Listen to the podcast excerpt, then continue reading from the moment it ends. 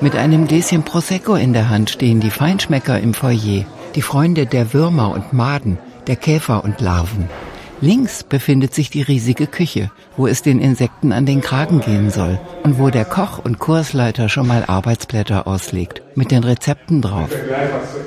Stefan Lunkenheimer ist professioneller Meisterkoch und sieht auch so aus.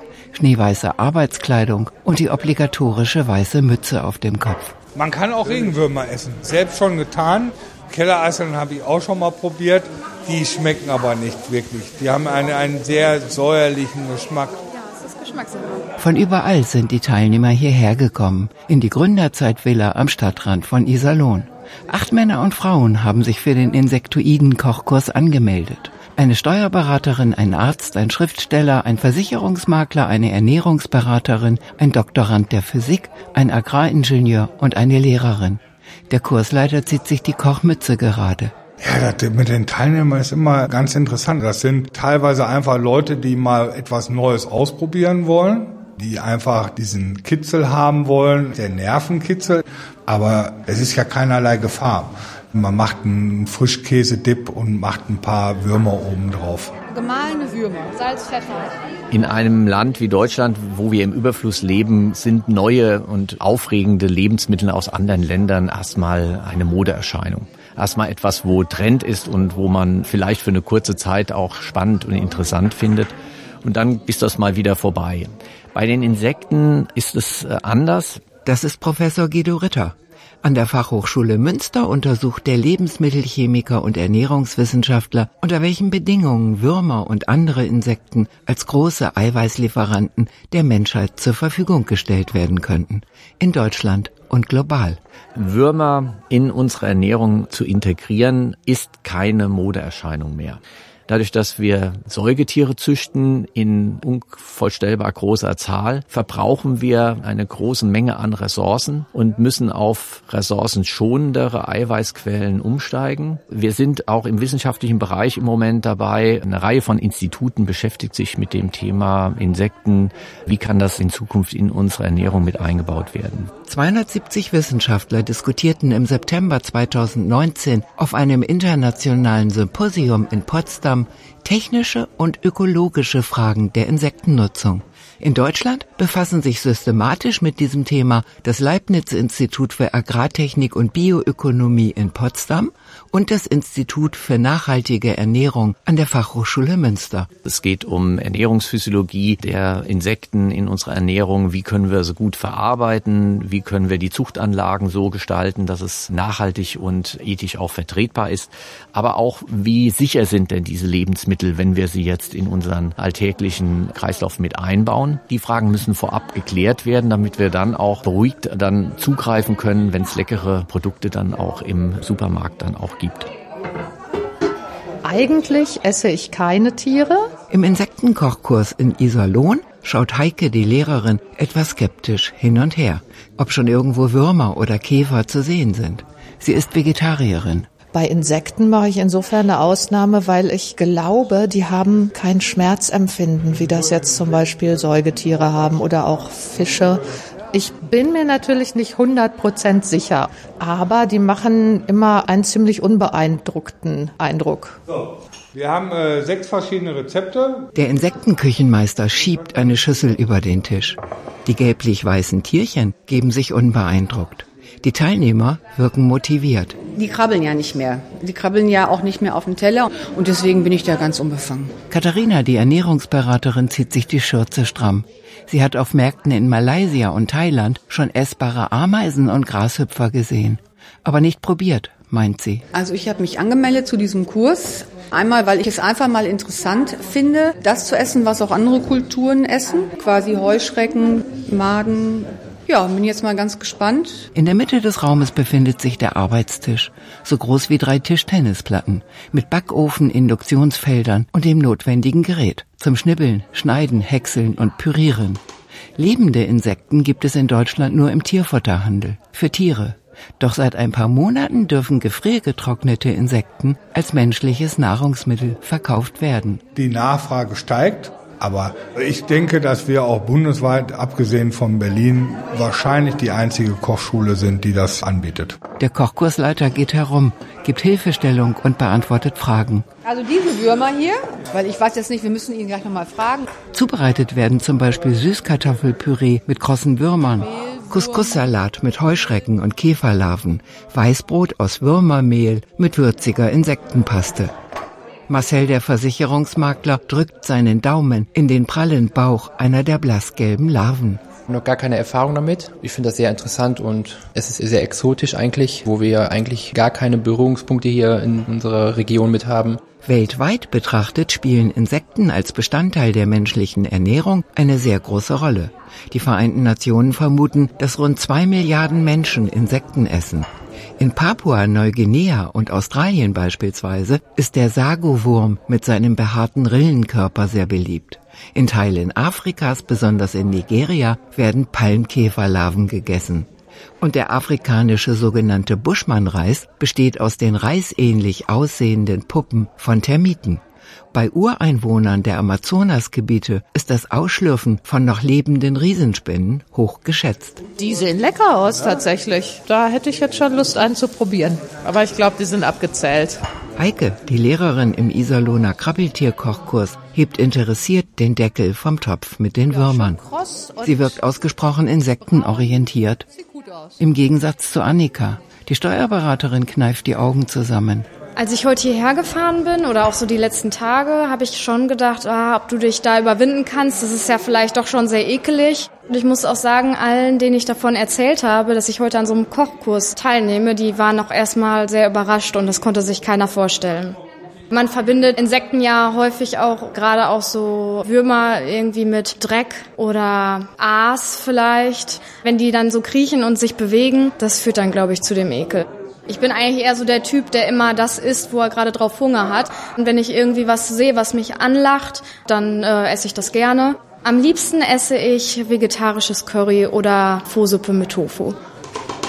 Insekten sind gesund wegen ihres hohen Proteingehalts, meint Ernährungsberaterin Katharina. 100 Gramm haben jetzt 59,6 Gramm Eiweiß. Das ist natürlich ganz schön viel. Auf jeden Fall ein guter Eiweißlieferant. Sie rührt Butter in einen Würmerteig für ein Würmerbrot. Ich will mal fragen, es würde mich interessieren, was das kostet. 100 Gramm Insekten für den menschlichen Verzehr kosten rund 10 Euro. Vertrieben werden sie in Deutschland ausschließlich im Internet. Der Kilopreis ist noch relativ hoch, weil es im Moment noch ein Nischenprodukt ist. Wobei natürlich 100 Gramm Insekten relativ viel sind. Ne? Also das ist schon ein ganzer Beutel. Aber wenn es irgendwann mal in die Massenproduktion geht, wird das natürlich auch noch deutlich billiger werden. In den Garküchen Afrikas und Asiens kosten die Insekten wenig. Die Vereinten Nationen weisen darauf hin, dass Aufzucht und Vertrieb von Insekten wirtschaftliche Chancen für die einheimische Bevölkerung bieten, weil sie ohne viel Aufwand betrieben werden könnten. Die Europäische Union fördert die Erforschung des Erfolgs solcher Wirtschaftsmodelle mit drei Millionen Euro. Motten und Schmeißfliegen. Katharina, die Ernährungsberaterin, legt sich die Zutaten zurecht. Für den Reibekuchen werden Buffalo-Würmer verwendet, erläutert der Insektenkoch. Aus Buffalo-Würmern werden Schmeißfliegen. Aber man muss auch nicht immer alles bis ins kleinste Detail erläutern, weil das ist eher kontraproduktiv. Die Schmeißfliege hat jetzt nicht so unbedingt den ganz tollen Ruf. Nicht umsonst hat man den Buffalo-Wurm Buffalo-Wurm genannt. Man gibt dem Kind einfach irgendeinen Namen, um halt von dem ursprünglichen Namen abzulenken. Schmeißfliegenwurm hört sich jetzt nicht so lecker an. Buffalo-Wurm hört sich an, als ob der frisch aus Texas eingeflogen ist. Der Buffalo-Wurm ist die Larve des sogenannten glänzend schwarzen Getreideschimmelkäfers. Aber Schimmelkäfer klingt auch nicht lecker. Hängt ein bisschen von der Würzung ab. Wilfried, der Agraringenieur, streut Kräuter über die Würmer, die eigentlich Käferlarven sind. Wir machen einen Kartoffelreibekuchen mit äh, Buffalo-Würmern und um die Masse ein bisschen fester zu machen, damit das Bindung hat, wird da noch ein bisschen Insektenmehl mit reinkommen. Ich habe das Rezept noch gar nicht zu Ende gelesen. Wilfried ist nicht nur Agraringenieur, sondern auch Foodhunter. Er und seine Kollegen sind in ganz Deutschland auf der Suche nach neuen, industriell verwertbaren Nahrungsmitteln. Wir beschäftigen uns mit alternativen Produkten in der Ernährung und mit Sicherheit werden Insekten in der menschlichen Ernährung in Zukunft eine sehr große und wichtige Rolle spielen. Dass man in Zukunft auch Würmer bzw. Derivate dieser Würmer, dieser Insekten auch in Supermarktregalen finden wird, ganz klar. Wilfried stupst einen Buffalo-Wurm auf dem Holzbrettchen an. Vielleicht ist das knapp zwei Zentimeter lange Kriechtier mit dem schlauchartigen Körper geeignet für die Großproduktion. Am Ende des Kochkurses wird der Food Hunter einige Ideen gesammelt haben, mit Zielgruppendefinition. Beispielsweise Schulkinder, Studenten oder Seniorinnen und Senioren. Ein Insektennusspesto. Annika, die Steuerberaterin, spießt mit einer Gabel einen Wurm auf. Buffalo, Maden, nee, wie heißen sie denn jetzt? Hinsichtlich der Benennung der Hauptspeisenzutat besteht Klärungsbedarf. Wie heißen die Tiere, die ins Püree kommen? Würmer oder Maden? Die Made ist dasselbe wie der Wurm. Es gibt natürlich verschiedene Sorten von Maden, aber wenn ich eine Fliegenmade nehme, das ist ein Wurm. Clemens stampft das Süßkartoffelpüree. Ich mache jetzt ein Süßkartoffelpüree mit krossen Mehlwürmern und da bin ich mal gespannt, wie das hinterher mit den Mehlwürmern zusammenschmeckt. Ich glaube nicht, dass die noch klein gemacht werden, sondern dass die so ein bisschen noch so einen Crunch-Effekt dann in diesem Süßkartoffelpüree dann bringen. Mehlwürmer sind Larven der sogenannten Schwarzkäfer. Sie sind auch in Deutschland weit verbreitet. Man könnte sie sammeln und zu Hause kochen oder braten. Am häufigsten sind sie zu finden an dunklen und warmen Stellen, zum Beispiel unter verrottetem Holz oder in Backstuben. Clemens, der Physikdoktorand, ist begeistert. Das macht natürlich sehr viel her. Also das ist natürlich so ein großer Haufen mit Kartoffelpüree und dann natürlich noch obendrauf mit gerösteten Mehlwürmern bestreut. Es sieht auch so ein bisschen aus, als könnten sie noch krabbeln, tun sie natürlich nicht. Ja, sieht gut aus. Die Lehrerin ist ebenfalls gefesselt von dem Anblick der Würmer auf dem Püree. Das sieht aus, als wären die Würmer gerade über dieses Püree hergefallen. Also so eine Würmerzucht im Labor sieht so aus, dass wir Plastikgefäße haben, Plastikwannen, in denen diese Würmer dann sich wohlfühlen, weil dort sie sich auch verstecken können oder das Essen auch vorfinden. Wir haben also mehrere Schubladen, in denen wir die Würmer in verschiedenen Entwicklungsstadien dann züchten. Der Ernährungswissenschaftler Guido Ritter von der Fachhochschule Münster untersucht unter Laborbedingungen das Vermehrungsverhalten von gezüchteten Mehlwürmern. Wenn wir dann schauen wollen, welche Nährstoffe bietet uns diese Mehlwürmer, dann werden die eingefroren, erst den Kühlschrank, damit sie sozusagen einschlafen, dann im Tiefkühler werden sie dann sozusagen umgebracht. Dann malen wir sie klein und analysieren diese dann auf die Nährstoffe, um festzustellen, inwieweit passt es denn zu der Ernährung, die wir im Moment als gesunde Ernährung wissenschaftlich auch definieren. Wenn die Leute den Wurm nicht essen, dann ist alle Mühe vergeblich, meint der Insektenwissenschaftler. Wir haben zum Beispiel festgestellt, wenn man bei einem Burger, der aus Insektenmehl hergestellt wird, gar nicht mehr die Beinchen und Fühler sieht, wächst die Akzeptanz sofort. Da geht es in erster Linie auch um verarbeitete Produkte, das heißt um Mehle, die dann in die Rezepte mit eingearbeitet werden. Dann kann man auch lesen auf der Zutatenliste, was drin ist. Eine Umfrage unter Studentinnen und Studenten der Universität Münster ergab, dass 28 Prozent der Befragten gerne einmal Insekten probieren würden und dass 22 Prozent in dem Fall, dass Insekten auf den Speiseplan der Mensa kämen, die Mensa meiden würden. 20 Gramm Mehlwürmer, eine kleine rote Chilischote, ein Esslöffel Butter, 100 Milliliter Milch, frisch geriebene Muskatnuss. Robert, der Mediziner, schubst eine ansehnliche Menge der Tiere mit dem Kochlöffel in eine Pfanne. Couscous-Salat und Würmer, so ein bisschen braun. Man darf nicht zu viel erwarten, meint Robert. Ich bin eigentlich ein ausgesprochener Karnivore, ein Fleischfresser. Also insofern glaube ich nicht, dass Insekten meine Leibspeise werden. Deswegen bin ich heute mal besonders darauf gespannt, was die Insektenkocherei, was, wie das Resultat sein wird und äh, was dabei rauskommt. Bitteschön, jetzt schaust du mal, probierst du mal, völlig ohne Vorurteile gehst du da mal ran. Meine Leibspeise wird sicherlich nicht werden. Ich bin hier, weil meine Zunge noch keiner kulinarischen Herausforderung ausgewichen ist. Leo ist Schriftsteller. Er fuchtelt mit einem Gemüsemesser herum und scheint für jede Kalamität gewappnet zu sein. Also ich war schon auf ausgefallenes Essen neugierig als Kind. Wenn ich mit meinen Eltern essen gegangen bin und es stand irgendwas auf der Karte, was Exotisches, Ich hab's bestellt. Das war manchmal ein Drama, weil es dann eben nicht geschmeckt hat, aber ich war da unbelehrbar. Mein Lieblingsessen ist Pferdefleisch. Über Insekten habe er schon mal eine Gruselgeschichte geschrieben, erzählt der Schriftsteller. Horror, Science Fiction, Fantasy. Wir haben, meine Freundin und ich, die ist auch schriftstellerisch tätig, wir haben an einer Ausschreibung teilgenommen und konnten beide eine Geschichte unterbringen. Und da geht es um eine Horroranthologie mit dem Titel Ungeziefer. Warum ekeln wir uns vor Würmern und Maden? Das ist unsere Tradition, das ist unsere Kultur. Stefan Lunkenheimer, der Insektenküchenmeister, weiß es.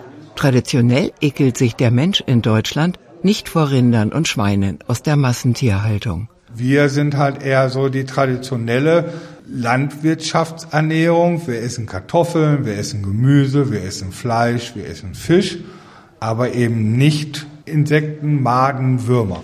Wenn man jetzt, ich sag mal, seine Mülltonne im Sommer aufmacht und einem krabbeln die Mehlwürmer entgegen und man dann auf die Idee kommen soll, diese zu essen, dann entsteht halt bei den Mitteleuropäern Ekel. Aber man könnte natürlich schon die Mehlwürmer, die sich in der Mülltonne bilden, die kann man natürlich essen. Wichtig ist halt immer, kann immer sein, dass man einen toten Wurm dazwischen hat und je kleiner das Lebewesen ist, natürlich, wenn das Insekt tot ist, der Verwesungsprozess sehr, sehr schnell einsetzt und dann das Tier relativ schnell giftig wird. Deswegen kann man ja anhand von Fliegen relativ schnell feststellen, wie lange ein Tier jetzt tot ist oder ein Mensch tot ist, weil halt sich die Maden auf jeder Leiche dann abbilden. Und das ist ja in Deutschland oder in Europa eher dieser Grund, warum man bei Maden und Käfern dieses ungute Gefühl hat, die zu essen.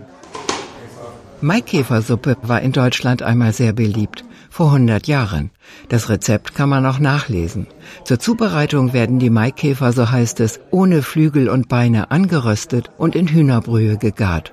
Pro Person benötige man 30 Maikäfer. Jetzt versuche ich mal hier da die Flügel auszureißen. Ah, da ist der Kopf ab, okay. Heike studiert die Anleitung zur Zubereitung von Heuschrecken. Wir schälen jetzt die Heuschrecken. Das erstmal lesen. Beine und Flügel der Heuschrecken entfernen. Aber dort steht nichts über eine fachgerechte Exartikulation der Flügelchen und Beinchen. Der Kursleiter hält eins der Tiere in die Luft. Ungefähr vier Zentimeter lang ist es. Die Beinchen einfach dran lassen, insbesondere die Sprungbeine, das geht auf keinen Fall, meint er. Wichtig ist immer, dass das untere Sprungbein ab ist, weil da sind Widerhaken dran. Man kann aber auch die anderen Beine einfach abzupfen und dann sollte man bei der Heuschrecke die Flügel abmachen. Ne? Äh, die machen so ein ungutes Gefühl in der Speiseröhre. Ich schütte jetzt mal die Heuschrecken aus dem Gläschen und packe die dann mit entfernten Flügeln und Sprungbeinen da wieder rein. Die Lehrerin kippt die Fluginsekten auf ein Holzbrett. Gut, dass sie nicht mehr leben. Sie können eine Sprungweite von einem Meter erreichen. Zwei Teile habe ich jetzt. Irgendwie brechen mir die tendenziell in der Mitte durch, weil ich dachte, man muss beide Flügel gleichzeitig abnehmen. Aber es geht einfacher, wenn man die Flügel einzeln ausreißt. Heuschrecken haben zwei kleine, schmale Vorderflügel und zwei große Hinterflügel. Flügel raus, zack, jetzt habe ich es raus langsam. Die Lehrerin betrachtet ihr Werk. Jetzt haben wir hier sozusagen die nackten Heuschrecken. Der Kopf der Heuschrecken hat noch die Augen dran und vorne sieht man sogar auch die Beißwerkzeuge. Also Mund und Augen sind da noch gut erkennbar. Das sind so runde, braune Augen, Facettenaugen. Ne? Die Käfer, ja, leicht glasig. Wilfried, der Foodhunter, beugt sich mit Interesse hinüber zu Annika, die weiße Käferlarven auf einen Teig legt. Also es handelt sich hier um ein Insektengebäck. Und zwar kommen da einmal 25 Gramm Mehlwürmer drauf. Und da werden wir jetzt so um die 30 Kekse backen. Der Foodhunter weiß, was er sucht. Ja, ich bin tätig für ein Unternehmen, das Großküchen, Kantinen, Küchen für den Gemeinschaftsverzehr bedient. Und unter diesem Aspekt bin ich im Wesentlichen dafür tätig, neue Produkte zu finden, die in diesen Küchen auch ihren Einsatz finden können und finden werden. Großküchen in Krankenhäusern, Kantinen in Industriebetrieben, für Schulen, für Krankenhäuser, Seniorenverpflegung. Das ist so unsere Klientel. Denn es ist eher unwahrscheinlich, dass wir die Proteinversorgung über tierische Eiweißproduktion sicherstellen können. Die Problematik der Massentierhaltung, die Erzeugung der Futtermittel für die vielen Rinder und Schweine und die gar nicht umweltfreundlichen langen Transportwege, das sind Aspekte, mit denen sich nicht nur Umwelt- und Tierschützer beschäftigen, sondern offenbar auch vorausschauende Produktentwickler in der Lebensmittelbranche.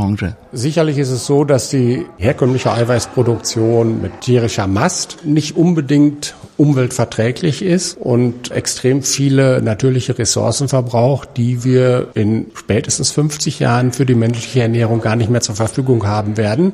Unter diesem Aspekt ist es sicherlich entscheidend für die Gesamtversorgung der menschlichen Bevölkerung, neue andere Proteinquellen aufzuschließen.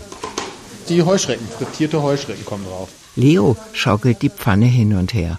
Die Heuschrecken, denen Heike die Beinchen und Flügelchen ausgezupft hat, müssen laut Rezept frittiert werden. Wie man allerdings jetzt die Heuschrecken frittiert, steht nicht drauf. Das müssen wir gleich noch rausfinden. Der Meisterkoch ist behilflich. Einfach erst die Pfanne heiß, dann Öl rein, dann Insekt rein und einfach einmal wenden. Schon frittiert. Leo wischt sich den Schweiß von der Stirn. Okay, ich bemühe mich. Kross anbraten. Ich versuche die Grenze zwischen Kross anbraten und verkohlen herauszubekommen. Die amputierten Fluginsekten sind wenig kooperativ. Die Jungs wollen sich nicht drehen hier. Eine Seite kross, eine Seite bleich. Längerfristig gesehen brauchen wir global gesehen noch einmal 100 Prozent des Eiweißbedarfs, den wir im Moment haben. 2050 sind 10 Milliarden Menschen auf diesem Planeten und die wollen und müssen satt werden.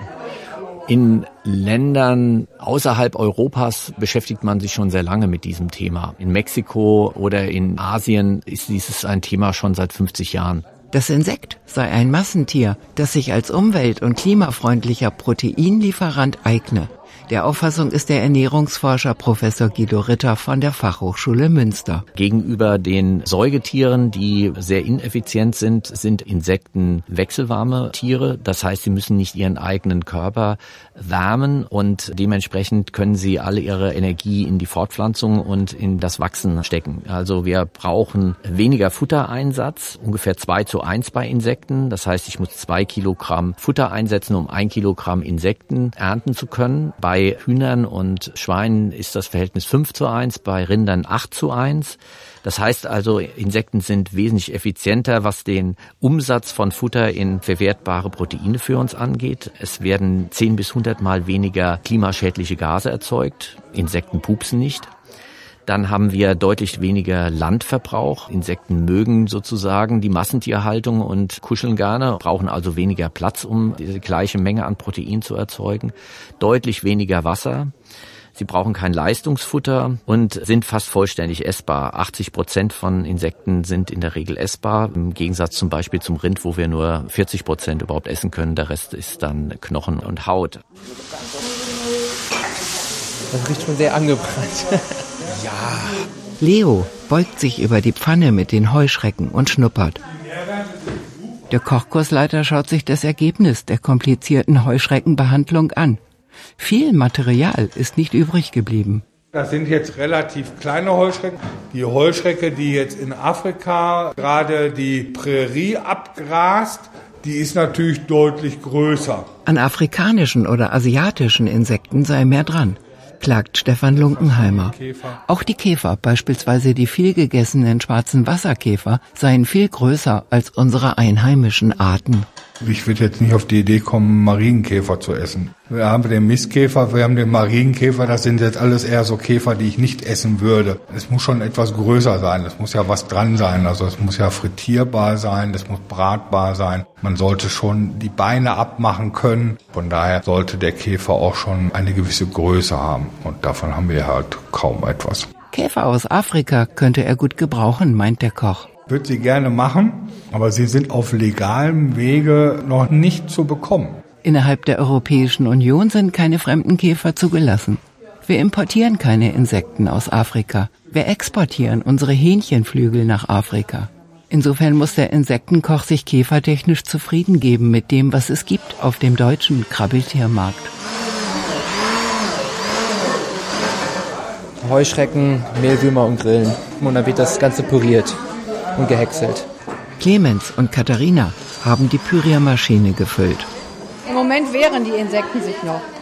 Gespannt auf das Insektenpesto ist Wilfried der Foodhunter. Mit Würmern dekorierter Kartoffelbrei sei auf dem Speiseplan von Kantinen oder Seniorenwohnheimen schwer vorstellbar, auch wenn die Würmer viele gesunde Proteine haben. Doch ein Pesto könnte in Frage kommen für seine Auftraggeber, meint er. Die Proteinversorgung über Insekten mit ganzen optisch erkennbaren Insekten auf dem Teller wird eher auch zukünftig in Deutschland zumindest eine eher untergeordnete Rolle spielen. Man ekelt sich definitiv nach wie vor vor Maden und Insekten, wenn man sie optisch vor sich sieht. Allerdings wird man zwangsläufig auch in Deutschland nicht umhin kommen, Maden und Insekten in vielleicht verarbeiteter Form als Mehl pulverisiert, in Pasta oder ähnliches zu sich zu nehmen. Dass man die Herkunft der Proteine, die man zu sich nimmt, nicht mehr erkennt. Man muss den Ekelfaktor wegkriegen. Würmer und Maden, die nicht mehr identifizierbar sind, weil sie zermahlen wurden, die seien durchaus geeignet für den großflächigen Gemeinschaftsverzehr zum Beispiel in Seniorenwohnheimen. In Anbetracht der Tatsache, dass man gerade in, in Seniorenheimen natürlich unter einem enormen Kostendruck steht, nach wie vor, leider Gottes, wird es so sein, dass man da wahrscheinlich die Senioren mit der Verwendung von äh, Mehl aus Maden und Insekten mit den lebensnotwendigen Proteinen versorgt. Da bin ich mir ganz sicher. Der Foodhunter schaut hinüber zu dem Würmerbrei in der Schüssel. Auf diese ernährungstechnische Perspektive werden sich die Bewohnerinnen und Bewohner von Seniorenheimen wohl freuen können. Im Seniorenheim könnte man sicherlich auch, wenn man Mehl einsetzt, aus dem Mehl der Insekten Produkte wie Brot oder Kekse herstellen und dann dementsprechend verarbeiten. Die Tafel ist festlich gedeckt mit weißen Stoffservietten und Kerzen. Stefan Lunkenheimer, der Leiter des Insektenkochkurses, bitte zu Tisch. Ja, dann ist schön, dass wir jetzt alles zu essen zusammen haben. Einen einzigen Biss braucht es nur, um zu wissen, wie ein Wurm im Mund sich anfühlt. Wenn man auf dieses kleine Getier beißt, knackt das im Mund. Ja, die knacken etwas im Mund, die Würmer. Vom Geschmack her wie ein leicht geröstetes, in Bayern so ein Schweinekrustenbraten mit so einer schönen, krossen Schweinekruste. So in die Richtung geht das.